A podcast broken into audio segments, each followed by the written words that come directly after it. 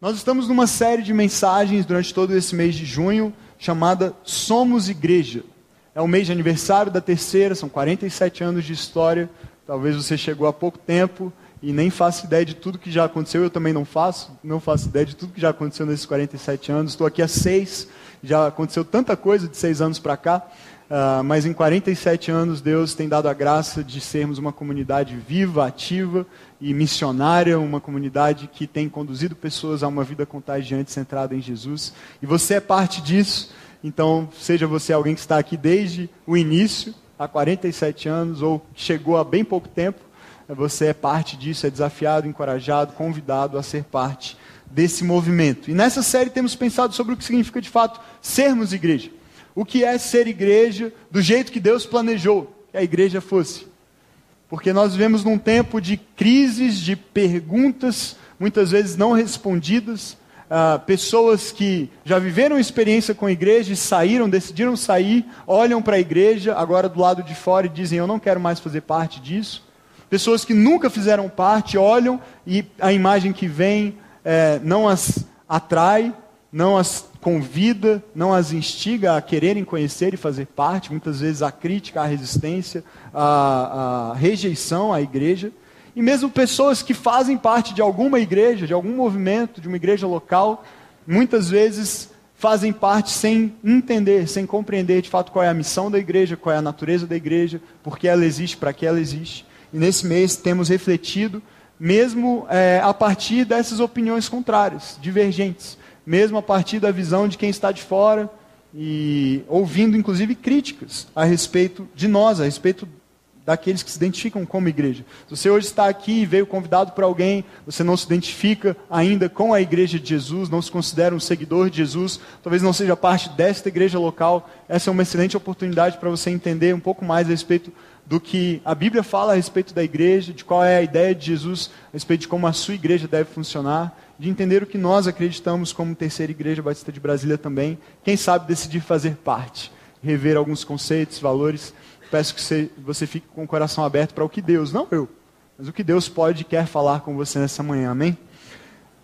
Como eu disse, nós vivemos num mundo que está sempre em busca de respostas. Nós vivemos num contexto pós-moderno, em que os conceitos são líquidos, são fluidos, são facilmente modificados e alterados, e isso não é visto como um problema. Na verdade, os paradigmas são questionados e as pessoas não mais sentem a necessidade de até mesmo terem coerência no seu discurso, na sua fé, no seu sistema de valores.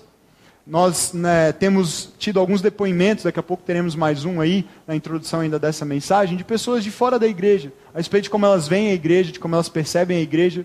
E o primeiro depoimento que nós tivemos duas semanas atrás foi de uma pessoa, um jovem, que cresceu no ambiente da igreja, se não me engano, até os 15 anos frequentou a igreja, e hoje ele se identifica, estando de fora da igreja, como um cristão, mas não só. Eu sou um cristão, mas não só um cristão. Por quê? Porque, ainda que alguns sistemas sejam para nós, para quem vê de dentro, para quem vê a partir da perspectiva das Escrituras, claramente antagônicos, incompatíveis, hoje as pessoas não sentem mais necessidade de manterem coerência no discurso. Eu posso acreditar nisso e nisso, mas e se os dois são incompatíveis, são incoerentes, não podem ser combinados? Não tem problema. É o que eu acredito, é o que eu quero acreditar, é o, é o, que me faz me sentir bem, é o que me faz me sentir realizado, feliz, ou entender a vida, entender minimamente que seja é, como as coisas funcionam no mundo, então eu me dou por satisfeito.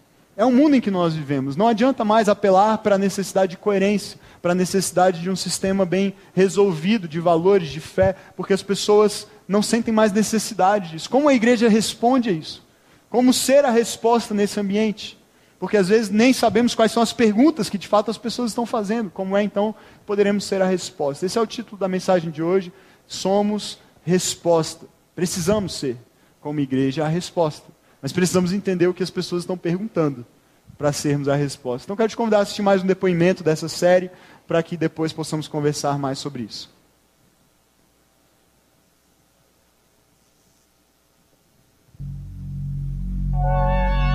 E aí, pessoas, que bom, que bom estar mais uma vez com vocês aqui. Estamos começando mais um Na Rua com Ayla Escobar. Então, solta a vinheta.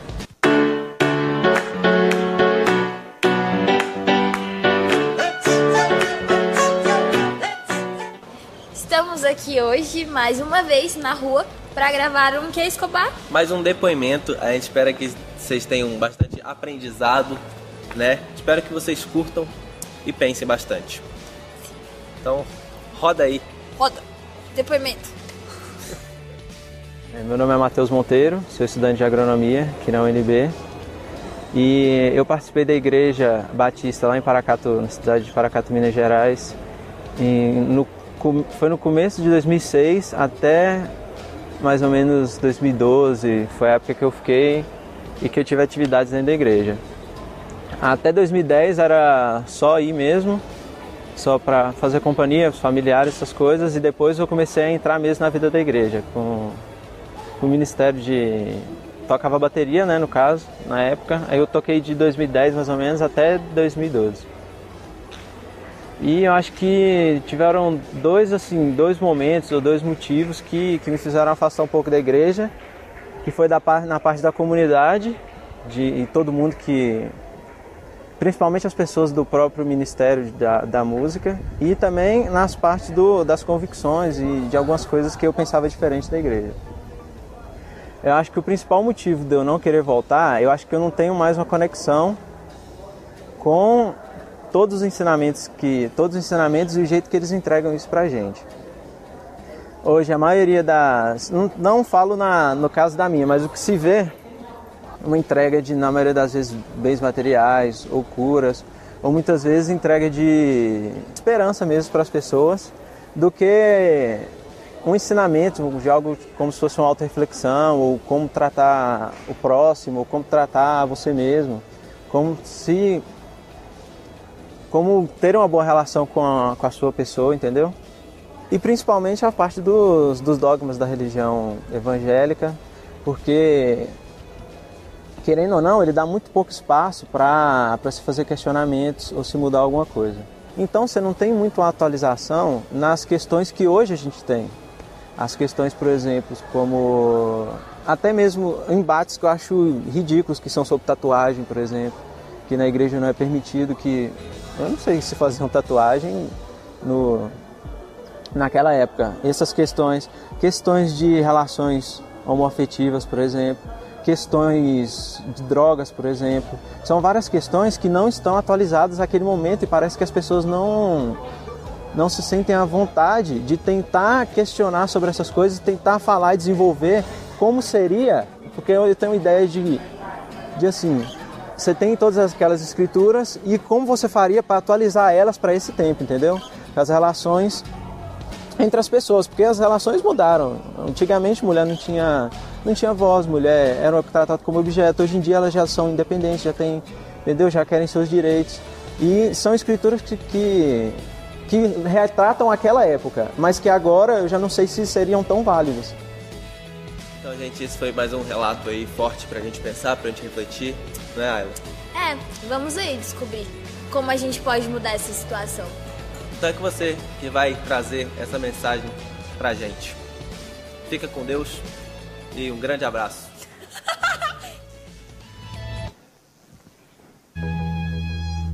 Nosso intuito com, essas, com esses vídeos, com esses depoimentos, não é usarmos o tempo que nós temos aqui para compartilhar da palavra, para pregar a palavra, buscando refutar os argumentos das pessoas, rebatê-los, nos defendermos. Na verdade, boa parte da responsabilidade pelas pessoas se decepcionarem com a igreja ou terem uma ideia negativa a respeito da igreja é nossa mesmo. Ah, nós demos razão de alguma forma para isso, precisamos aceitar isso e descobrir como podemos voltar a ser a resposta para as perguntas das pessoas. A igreja pode se paralisar, escolher ficar paralisada diante das críticas, diante do contexto cultural, das mudanças no mundo e na cultura, ou ela pode usar o atrito para gerar movimento. Nós entendemos que existimos para isso, para nos movermos na direção das pessoas, para darmos, não apenas darmos as respostas, mas sermos a resposta. E então sermos a igreja que Jesus quer que sejamos. Que igreja é essa? Que igreja é essa? Quero te convidar para olhar para uma passagem que está em Lucas capítulo 10, um momento na vida, no ministério de Jesus, em que ele envia discípulos. Não somente os doze mais conhecidos, mais famosos, mas 72 dessa vez foram enviados por Jesus para uma missão que é também parte da nossa missão como igreja. Então, Lucas capítulo 10, versos 1 a 9, se você tiver uma Bíblia e quiser acompanhar, ou acompanhar no telão. O texto diz assim: Depois disso, o Senhor designou outros setenta e dois, e os enviou dois a dois adiante dele, a todas as cidades e lugares para onde ele estava prestes a ir. E lhes disse: A colheita é grande, mas os trabalhadores são poucos. Portanto, peçam ao Senhor da colheita que mande trabalhadores para a sua colheita. Vão, eu os estou enviando como cordeiros entre lobos. Não levem bolsa, nem saco de viagem, nem sandálias. E não saúdem ninguém pelo caminho. Quando entrarem numa casa, digam primeiro: paz a esta casa. Se houver ali um homem de paz, a paz de vocês repousará sobre ele. Se não, ela voltará para vocês. Fiquem naquela casa e comam e bebam o que, o que lhes derem, pois o trabalhador merece o seu salário. Não fiquem mudando de casa em casa. Quando entrarem numa cidade e forem bem recebidos, comam o que for posto diante de vocês. Curem os doentes que ali houver e digam-lhes: o reino de Deus está próximo de vocês. Jesus aqui envia 72 pessoas numa missão aparentemente quase que suicida, meio kamikaze.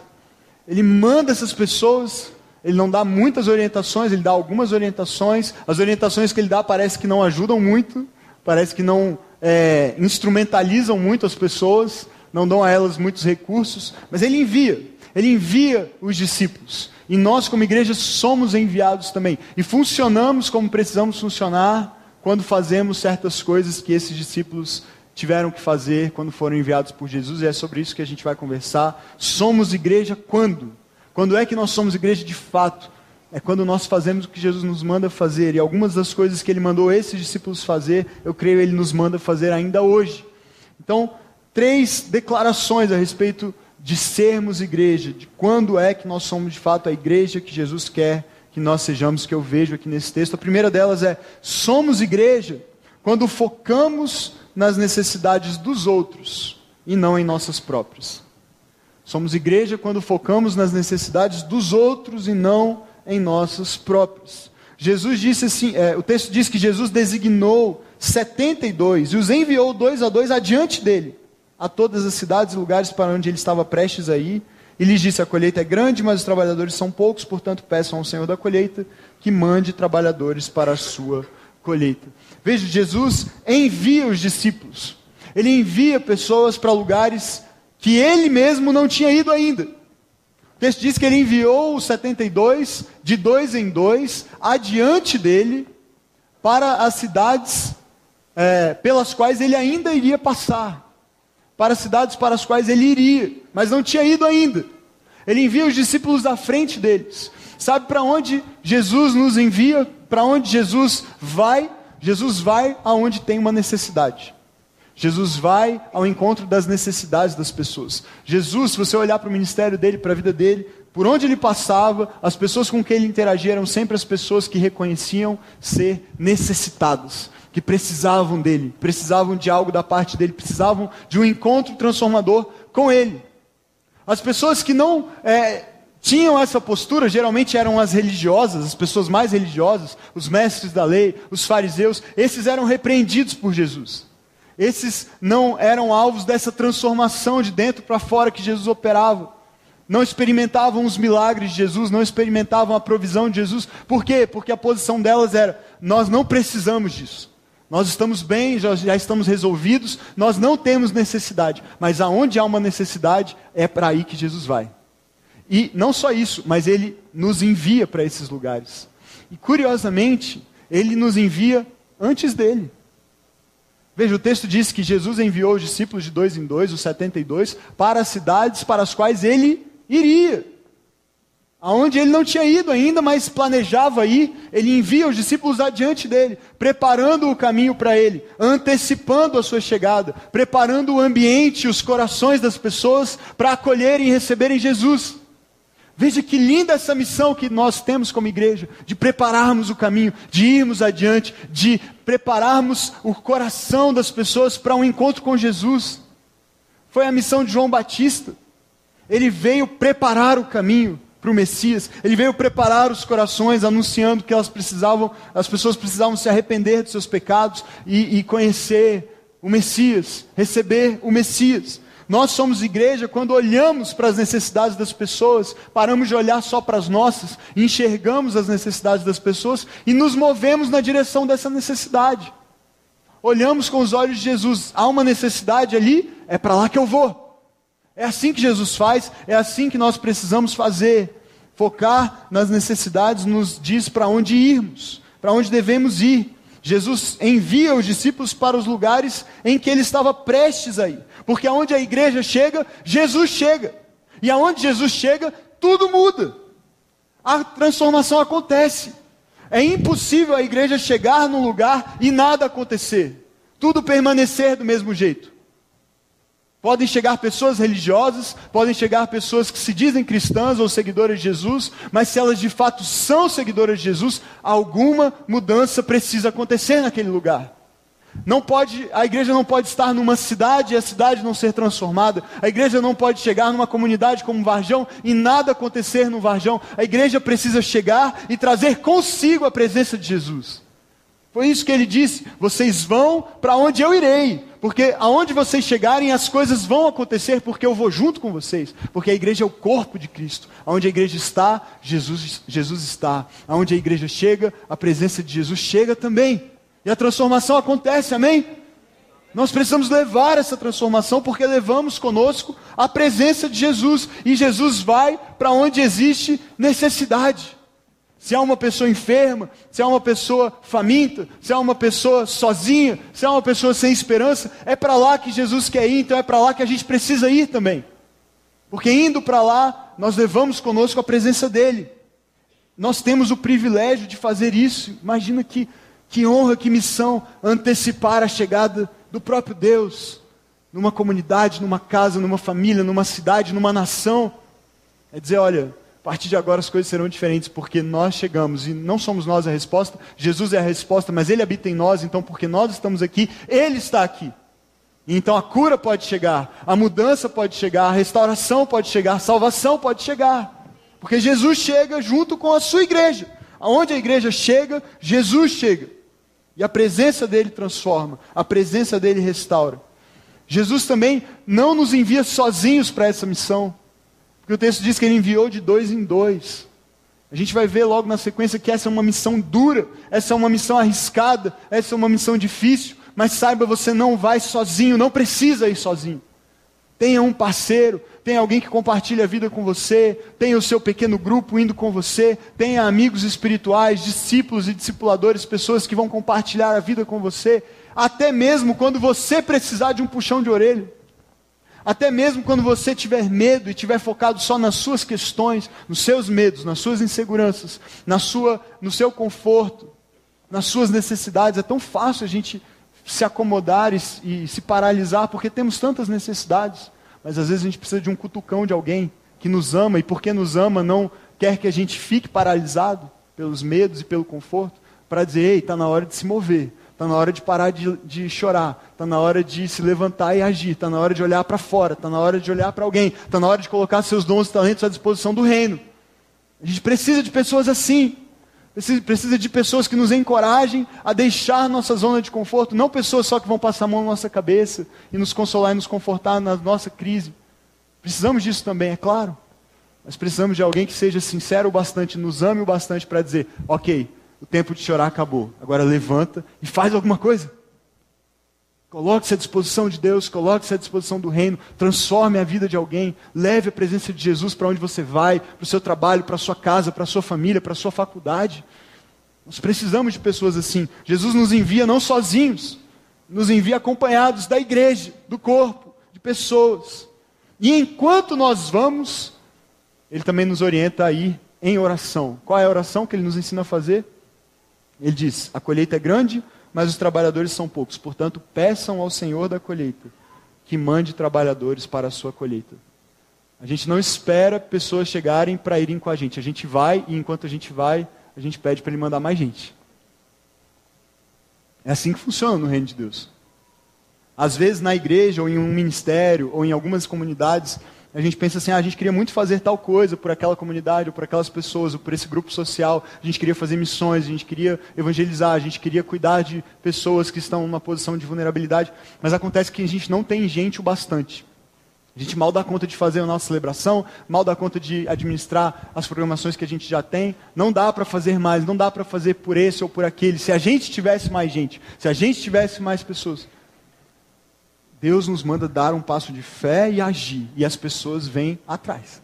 Ele manda mais gente. A gente vai e enquanto vai, ora. Enquanto vai, pede: Senhor, tem mais trabalho. Senhor, tem mais gente para alcançar. Senhor, tem mais nações para alcançar. Senhor, tem mais comunidades como Varjão para adotarmos e transformarmos. Eu já falei para o Área Mais, para o time da cidade, que é o time responsável pelo projeto Cidade dos Sonhos, que o Varjão é só o começo. É a primeira comunidade que a nossa igreja vai transformar. Amém? Aqui no DF. Mas tem quantas outras para serem transformadas? Não pode parar ali, ah, fizemos já por um, fizemos por alguns, trabalho finalizado, missão cumprida, fiz a minha parte. Não, enquanto a gente vai e faz, a gente diz: Senhor, manda mais gente, porque tem mais gente que precisa. Senhor, manda mais gente, porque tem mais necessidades para serem supridas. Porque quando você começa a olhar as necessidades, é um caminho sem volta. Seu olhar, sua visão espiritual é aberta para enxergar que há mais pessoas que precisam, que há mais comunidades que precisam, e seu coração já não consegue mais se fechar. Ele se abriu e quando se abre, inclui todo mundo. E você quer transformar mais gente, quer alcançar mais pessoas, nunca acaba a missão.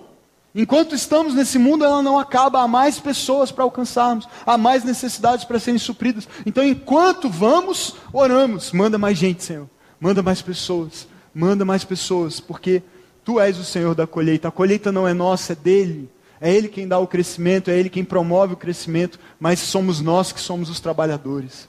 E enquanto trabalhamos, pedimos, Senhor, manda mais gente, porque essa colheita do Senhor está bem grande.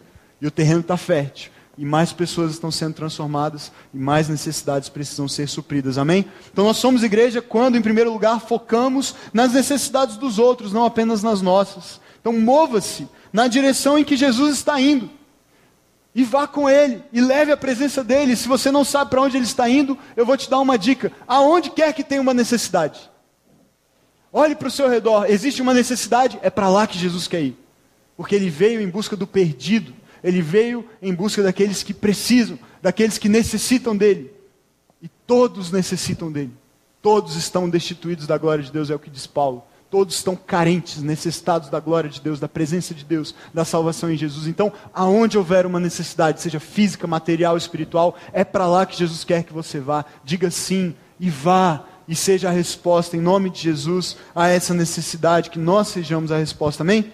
Segundo lugar, somos igreja quando apresentamos a solução e não apenas a reivindicamos. Porque é muito confortável a gente reivindicar as soluções, não é mesmo? A gente cobrar que alguém faça alguma coisa. Jesus diz assim, verso 3: vão, vão. Ele não diz fiquem e organizem um protesto, porque ninguém está fazendo nada a respeito disso. Fiquem e se queixem de César, se queixem de Herodes, se queixem dos fariseus, e, e, e, organizem uma manifestação e um protesto. Ele teve sim os momentos de protestar, de entrar no templo e arrumar a bagunça que estava lá. Há momentos em que a igreja precisa se posicionar e cobrar de quem tem autoridade para resolver certas coisas, que resolva certas coisas. Mas na essência, essa não é a nossa missão. A nossa missão é irmos e fazermos, não exigirmos que outros façam. É tão comum no contexto da igreja, graças a Deus a nossa igreja tem um espírito voluntário, um espírito de servo, uma cultura saudável nesse sentido. Eu louvo a Deus por fazer parte dessa comunidade, mas às vezes eu mesmo e outras pessoas, a gente se vê numa situação em que a gente diz assim: poxa, a igreja podia tanto fazer isso por tal pessoa, a igreja tanto, podia tanto ter um ministério em relação a tal grupo, ou fazer algo a respeito dessa realidade social. Né? Todos nós já dissemos isso em algum momento. Poxa, a igreja podia, a igreja podia. Mas a pergunta é: quem é a igreja?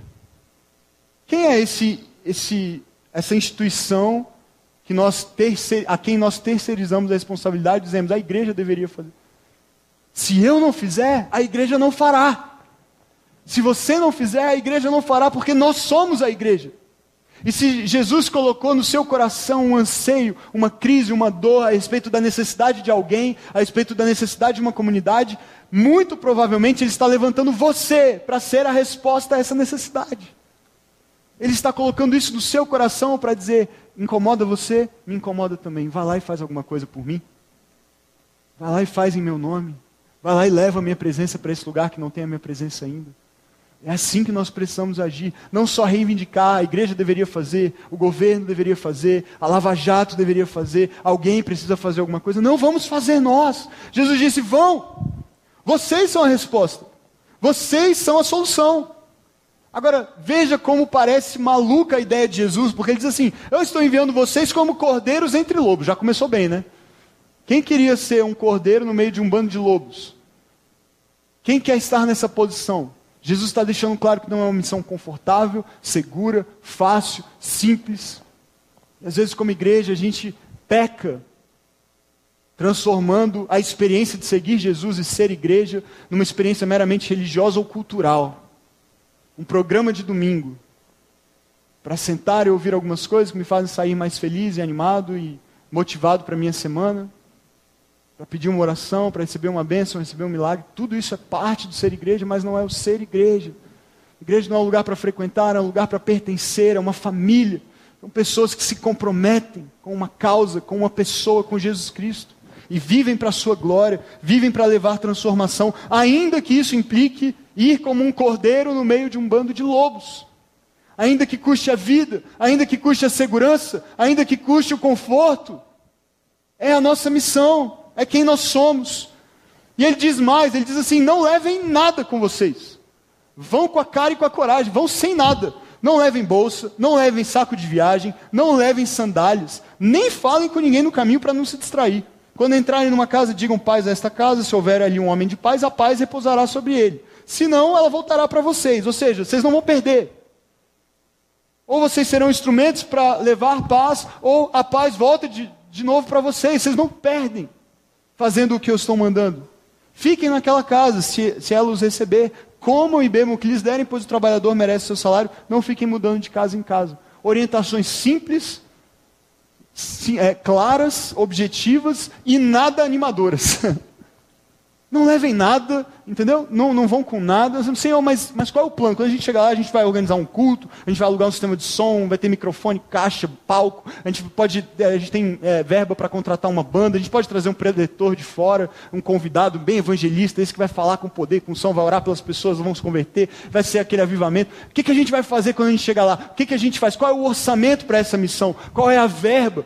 Quanto que a igreja levantou de, de oferta para a gente ir nessa viagem missionária? Como que a gente vai fazer quando a gente lá? O que, que a gente leva com a gente? Nada. Vocês não levem nada. Vocês vão. E vão.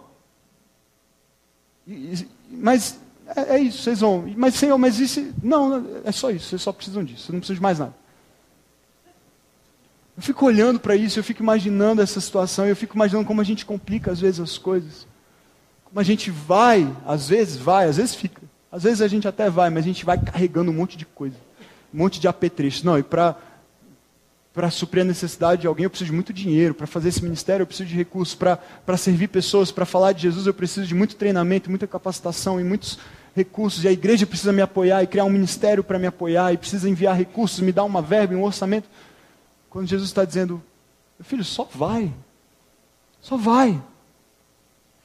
E eu fico imaginando que talvez Jesus tenha dito para eles irem sem nada, porque quando a gente tem muita coisa, a gente acaba confiando no que a gente tem e não nele. Agora, se a gente não tem nada, a gente vai recorrer ao quê? Por exclusão a ele. E aí resolveu o problema. Se eu não tenho mais a ninguém a quem recorrer, se eu não tenho dinheiro, se eu não tenho recursos, se eu não tenho estratégia, se eu não tenho um plano, eu vou confiar em Jesus. E sabe que dá certo? Costuma dar certo. Mas a gente complica tanto e a gente diz, eu até faria, mas se eu tivesse mais dinheiro, se eu tivesse tal dom, se eu tivesse tal habilidade, se eu tivesse mais pessoas, se eu tivesse tal recurso, tal equipamento, tal sistema, tal instrumento, eu, eu até faria, eu, mas eu não tenho. Vai com o que você tem, você tem Jesus, então não te falta nada. Não falta nada. Quem tem Jesus tem tudo. A gente não tem falta a gente tem em abundância tudo o que nós precisamos, tudo de que as pessoas precisam. Nós podemos levar Jesus, nós podemos levar a solução, porque a solução é Jesus. Não podemos nem devemos confiar nos recursos humanos, senão não precisaríamos de Jesus. mas não faríamos também o que Ele quer que a gente faça, porque só Ele pode fazer. Nós vamos sem nada porque temos tudo. Pedro e João, certa ocasião, estavam indo ao templo e, e, na porta formosa, uma das portas do templo, havia um homem que era colocado ali, era carregado e colocado ali porque era aleijado para pedir esmolas. Todos os dias ele pedia esmolas ali. Atos capítulo 3, depois você lê a história. E Pedro e João é, se aproximam daquele homem, naturalmente ele faz um sinal pedindo uma ajuda, pedindo dinheiro. E a resposta de Pedro, a palavra de Pedro para aquele homem é: talvez você conheça, ele diz: Eu não tenho prata nem ouro, mas o que eu tenho, eu te dou. Em nome de Jesus, levanta e anda. O que acontece? O homem é curado.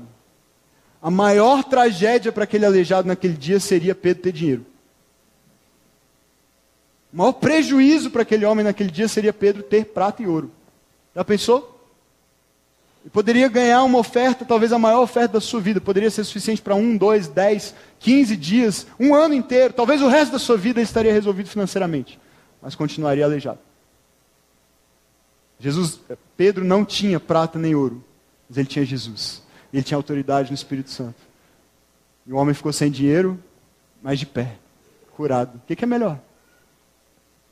Você tem o que você precisa ter, o que Deus te deu. Então vá com o que você tem. Você tem Jesus. Leve Jesus para as pessoas. Quanto custa levar Jesus para as pessoas? O que, que te custa? Talvez te custe tudo. Talvez te custe ir como ovelhas em meio a lobos. Um cordeiro em meio a lobos. Mas é isso. É isso que nós somos enviados para fazer. Ninguém disse que seria fácil é arriscado, é desconfortável, é perigoso. Pode custar sim a sua vida, dependendo do que ele te mandar fazer e de onde ele te mandaria. Será que não vale a pena gastar a sua vida por amor de Jesus e das pessoas? Romanos no capítulo 8, a partir do verso 28, uma das mais poderosas declarações das Escrituras. O apóstolo Paulo diz assim: Sabemos que Deus age em todas as coisas para o bem daqueles que o amam, dos que foram chamados de acordo com o seu propósito. Pois aqueles que de antemão conheceu também predestinou para serem conformes à imagem do seu filho, a fim de que ele seja o primogênito entre muitos irmãos. E aos que predestinou também chamou, e aos que chamou também justificou, e aos que justificou também glorificou. Que diremos, pois, diante dessas coisas, dessa realidade espiritual tão profunda e tão incrível? Se Deus é por nós, quem será contra nós? Aquele que não poupou seu próprio filho, mas o entregou por todos nós, como não nos dará juntamente com ele de graça todas as coisas. Quem fará alguma acusação contra os escondidos de Deus? É Deus quem os justifica. Quem os condenará foi Cristo Jesus que morreu, e mais, que ressuscitou e está à direita de Deus e também intercede por nós. Quem nos separará do amor de Cristo? Será tribulação, angústia, perseguição, fome, nudez, perigo ou espada? Pois está escrito: por amor de ti enfrentamos a morte todos os dias, somos considerados como ovelhas destinadas ao matadouro. Mas em todas essas coisas somos mais que vencedores por meio daquele que nos amou, pois estou convencido de que nem morte, nem vida, nem anjos, nem demônios, nem o presente, nem o futuro, nem quaisquer poderes, nem altura, nem profundidade, nem qualquer outra coisa na criação será capaz de nos separar do amor de Deus que está em Cristo Jesus, nosso Senhor. Esse é o seu chamado, foi para isso que você foi criado, é para isso que nós somos igreja ainda que custe a nossa vida, ainda que custe o nosso conforto, nós somos chamados para ir, nós somos chamados para levar a solução. Se a igreja não levar a solução, quem é que vai? Quem é que vai levar Jesus para as pessoas? Quem é que vai levar salvação para as pessoas?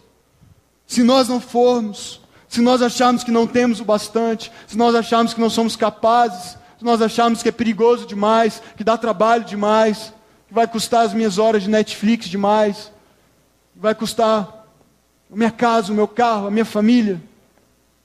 Quem vai? Quem irá? Nós somos a resposta porque Ele é a resposta e Jesus e a sua igreja são inseparáveis. Aonde a igreja está, Ele está. Onde Ele está, a igreja está. Se não é assim, não é igreja. Porque o problema não é Jesus, então só sobra a gente na equação. Se o problema não está nele, às vezes está em nós, e se as pessoas estão lá fora dizendo: Eu não quero isso, eu não quero ser parte disso, não me identifico com esse movimento, não creio assim, eu, eu, eu, eu não me identifico com o que essas pessoas ensinam e pregam porque eu não vejo amor, porque eu não vejo cuidado, porque eu não vejo serviço, porque elas só se preocupam consigo mesmas. O que é que está errado? Nós somos a resposta porque Ele é a resposta. Terceiro e último lugar, somos igreja quando comungamos com a dor e promovemos a cura da sociedade. Quando nos identificamos com a dor das pessoas, para então levar a cura. O texto termina dizendo, esse trecho termina dizendo: quando entrarem numa cidade forem bem recebidos, comam o que for posto diante de vocês. Curem os doentes que ali houver e digam-lhes: o reino de Deus está próximo de vocês. Primeiro, nós precisamos nos identificar com as pessoas, para depois dizer: o reino chegou. Muitas vezes o nosso problema, como cristãos, como discípulos de Jesus, como igreja, é que nós somos muito rápidos para dizer: o reino chegou. Converta-se, mude isso, mude aquilo, abandone esse pecado, abandone aquele. Venha fazer parte da igreja, venha para cá. Em outras palavras, o reino chegou, mas a gente se esqueceu de comer com as pessoas primeiro. O que Jesus disse foi: entre na casa, se eles te receberem, entre na casa e coma o que for servido. Não faça perguntas. Não julgue, não aponte o dedo, não critique. O que puserem na mesa, coma. Se identifique. Uma das, das coisas mais poderosas para termos comunhão com alguém é sentarmos à mesa, não é verdade? Mesa é lugar de intimidade, é lugar de relacionamento, é lugar de proximidade, é lugar de confiança, é lugar de amizade. Quando eu me sento à mesa com alguém, eu estou dizendo, eu quero estar perto não quero estar longe. Eu me importo com quem você é. Eu valorizo esse tempo com você. Eu desligo meu celular para olhar no seu rosto. Eu quero ouvir suas histórias. Eu me importo com o que você está sofrendo. Eu me importo com a sua família. Eu me importo com os seus sonhos. Parece que a gente perdeu no desejo de levar Jesus para as pessoas, a gente esqueceu de sermos pessoas com as pessoas. De amarmos as pessoas. Uma coisa não pode caminhar separada da outra. Pastor John Maxwell, os maiores mestres da liderança de hoje em dia, mas é um pastor, discípulo de Jesus, fiel discípulo de Jesus, ele diz assim: as pessoas não vão se importar com o que você sabe até saberem o quanto você se importa. Elas só vão dar ouvidos para o que você tem a dizer se primeiro elas entenderem que você se importa com elas. Você sentar à mesa e comer com elas. Você for amigo delas. Onde foi que nós nos perdemos como igreja e nos fechamos dentro paredes seguras e confortáveis, na nossa bolha evangélica às vezes. Paramos de dialogar, paramos de conversar, paramos de amar, paramos de cuidar, paramos de servir. Nós precisamos comer com as pessoas como Jesus fazia, e ele é criticado por isso. Não pense que você não será. Como ele come e bebe com pecadores. Mas nós precisamos fazer como Jesus comer com as pessoas, curar os enfermos e então dizer: o reino chegou. Não é diferente? Imagina se alguém pudesse ouvir de Jesus a partir da sua vida, da sua pregação, depois de você ter relacionamento com ela e criar amizade com ela e compartilhar da mesa da sua casa com ela e servi-la na hora da dificuldade, orar por ela quando ela estiver doente ou quando os filhos dela estiverem doentes e se dispor a cuidar deles no hospital quando ela não puder precisar trabalhar, se dispor a buscá-los quando ela não puder na escola ou no inglês e se dispor a, a, a suprir uma necessidade no momento de crise financeira dela. Imagina o coração dessa pessoa para o evangelho, não faz diferença? Agora, às vezes a gente se volta para a pessoa e diz: Ei, você precisa de Jesus. Eu não, estou bem aqui, obrigado. Quem é você? De onde você saiu? Que história é essa? A gente precisa retomar a estratégia de Jesus, porque eu posso te garantir, funciona muito bem. Ame, cuide, coma com as pessoas. Diga, proclame cura sobre elas. Não leve só é, aquilo que outras pessoas podem oferecer, leve aquilo que só você pode oferecer, porque você tem Jesus. Você pode oferecer cura, esperança, alegria, paz, porque Jesus é fonte de tudo isso. E então diga: o reino chegou. Você prepara o caminho para a chegada de Jesus e para a transformação dele. Eu quero te desafiar nessa semana a escolher uma pessoa, olhar para uma necessidade ao seu redor, qualquer que seja. Pode ser uma necessidade espiritual, pode ser material Alguém que está passando por algum momento difícil, olhe, olhe para fora e, e veja alguém. Enxergue alguém. Então decida ser a resposta na vida dessa pessoa. E durante essa semana, ore por ela, se ofereça, se disponha a ajudar. Pergunte se ela está precisando de alguma coisa. Se você sabe que ela está precisando, não precisa perguntar, vai lá e já leva o que ela precisa. Se for comida, se for alimento, se for, se for roupa, se for o que for. Ajuda, suporte, presença, companhia, amizade. Se importe. Já imaginou o que seria de Brasília se todos nós decidíssemos nos importar e fazer algo a respeito disso. Eu quero ser parte de uma igreja que se importa. Eu quero ser parte de uma igreja que chora com quem chora para dizer que há cura em nome de Jesus.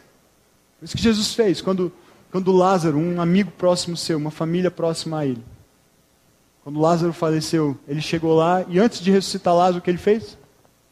Chorou. Por quê? As pessoas estavam chorando. Porque ele se importava. Porque ele sentiu a dor deles.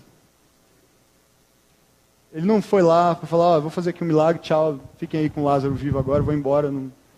não. Porque ele quis fazer parte. O mundo precisa de uma igreja que volte a ser para o mundo, para servir as pessoas. Deus amou quem? A igreja? Amou mais. Amplia um pouquinho mais. Ele amou o mundo. A igreja precisa voltar a amar o mundo, não a ter medo do mundo, não a fugir do mundo, como quem diz: sou muito puro para ser contaminado, não posso. Mas nós temos sido desafiados como igreja, desde a semana de santificação e avivamento, se você está aqui, você vai lembrar, a entender que, enquanto lá atrás, no Antigo Testamento, na, no tempo da lei, o impuro contaminava o puro, agora são os puros que transformam os impuros no poder de Jesus. Jesus toca o leproso, toca o cego, ressuscita o morto. Todos que eram tidos como impuros intocáveis no seu tempo. Ele não tem medo, ele vai lá e toca. Ele nos envia a fazer o mesmo, amém? Quero ser parte de uma igreja assim. Você quer também?